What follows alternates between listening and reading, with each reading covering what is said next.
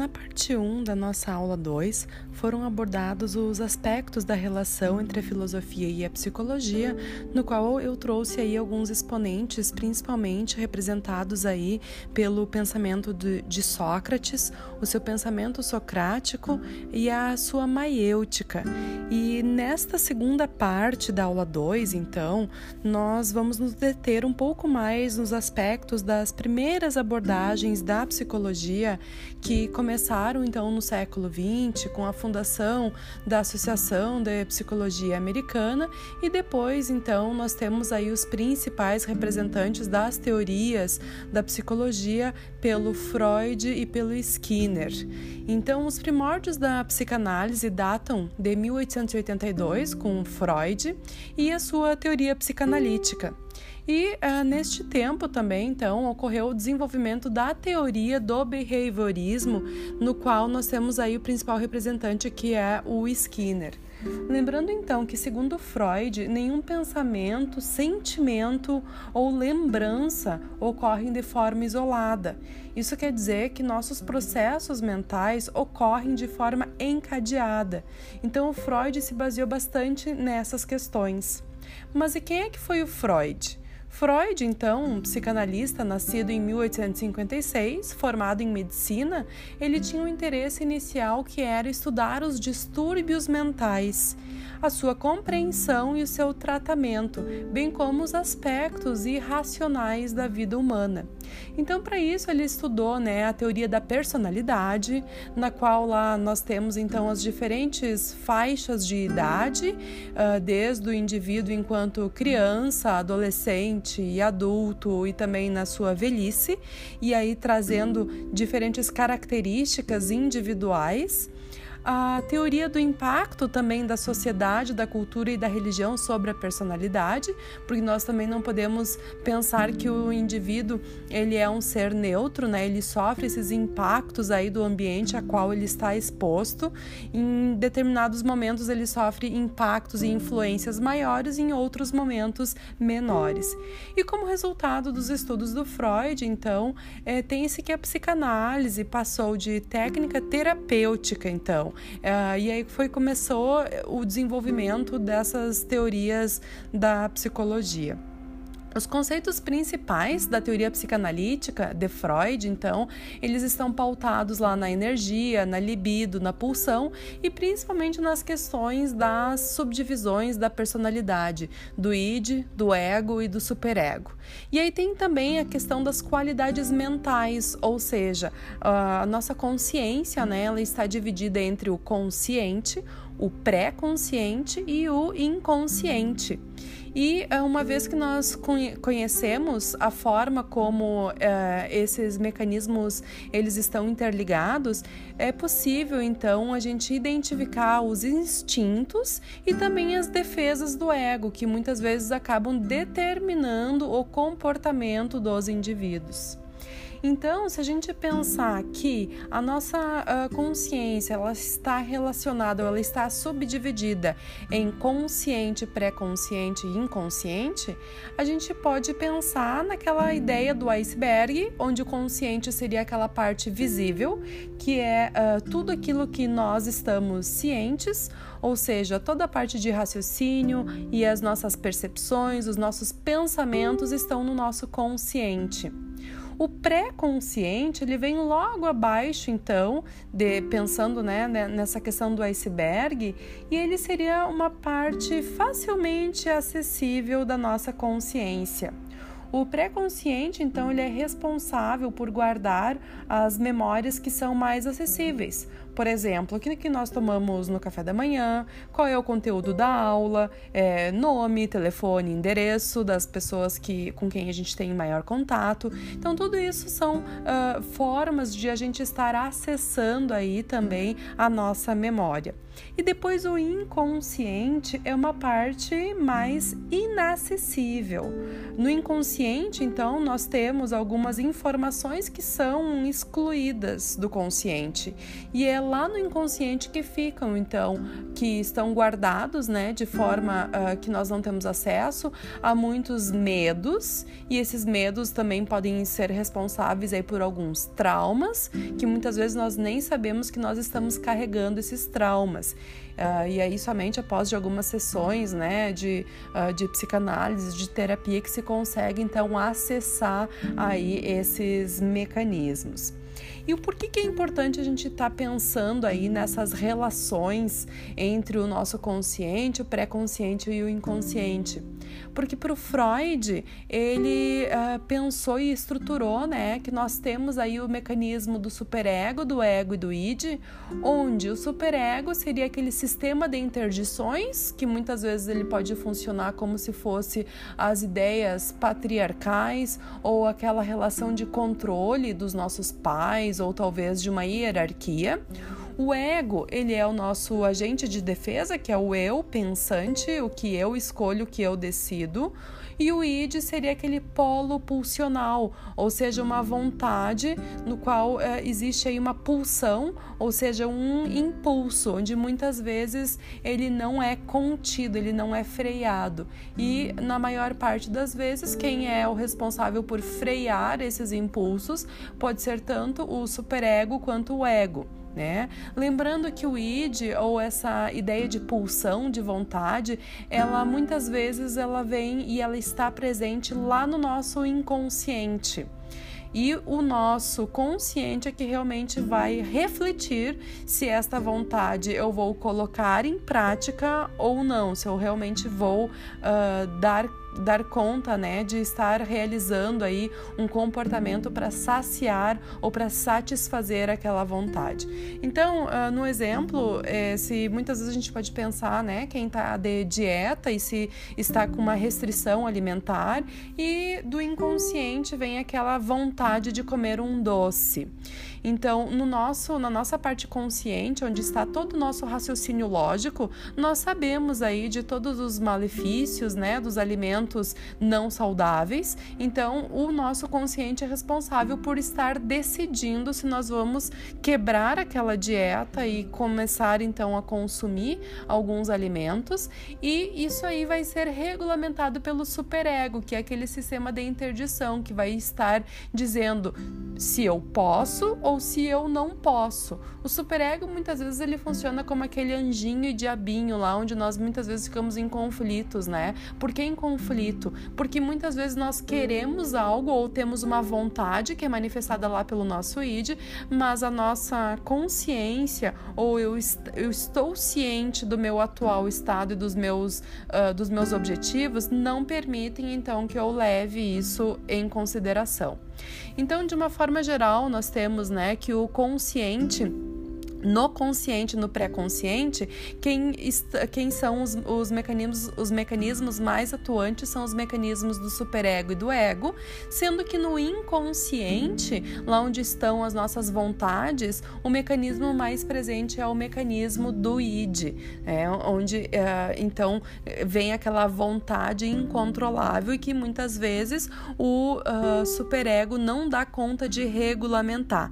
Lembrando que o superego e o ego também também podem estar atuando lá nesse inconsciente. E muitas vezes, então, nós somos reflexos, nós temos, nós temos um reflexo aí desses conflitos entre o superego, o ego e o id, e aí acabam se isso acaba tornando né, uma tensão, uma pressão e uh, até mesmo um estresse.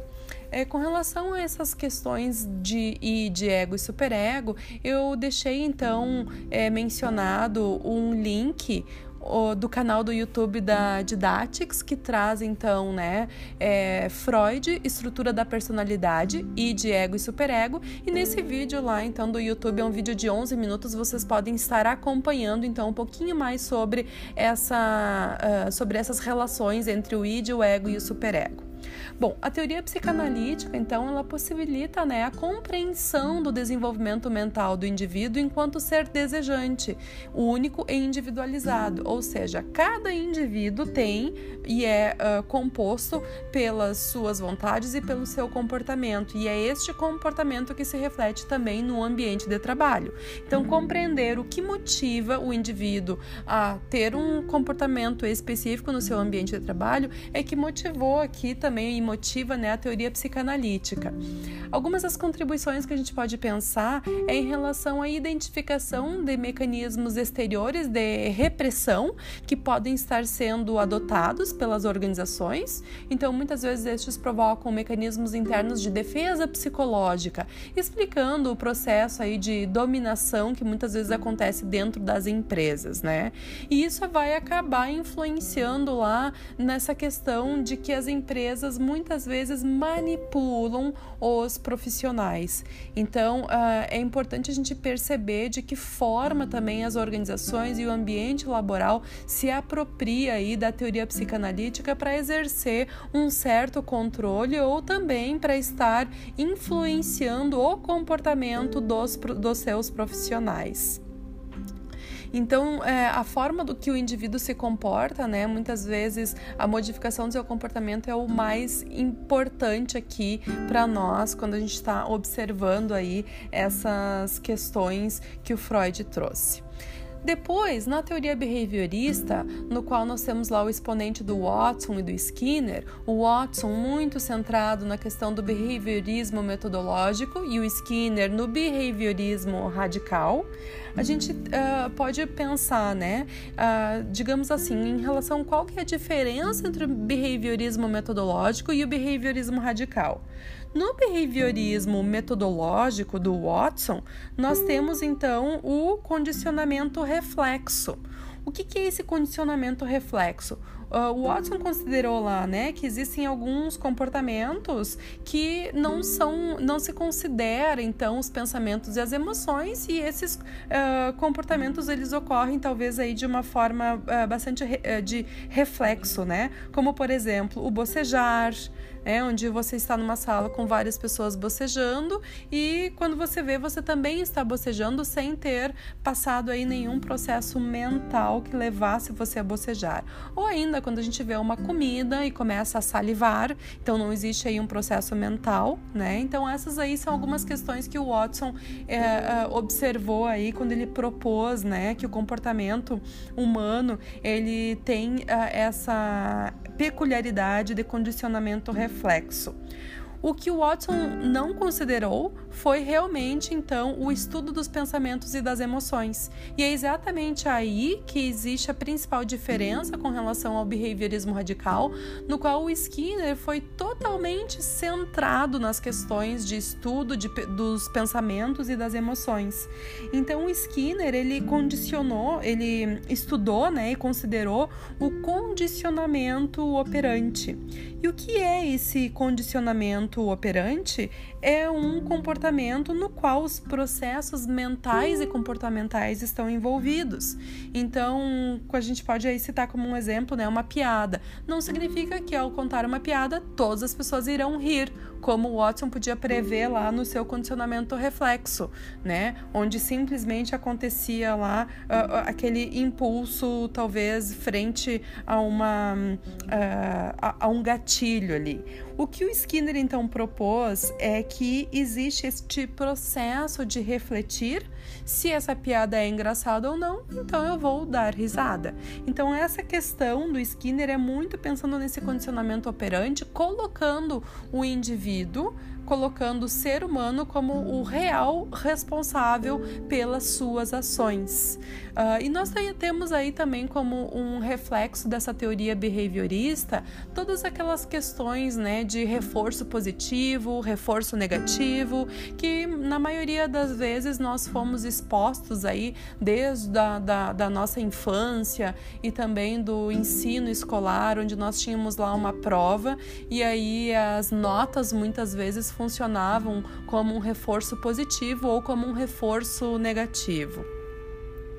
É, então eu deixei para vocês um vídeo também lá do canal da, da sobre behaviorismo 1, metodológico e radical, e é um vídeo de 8 minutos que vai estar trazendo um pouquinho mais aí sobre essa teoria behaviorista.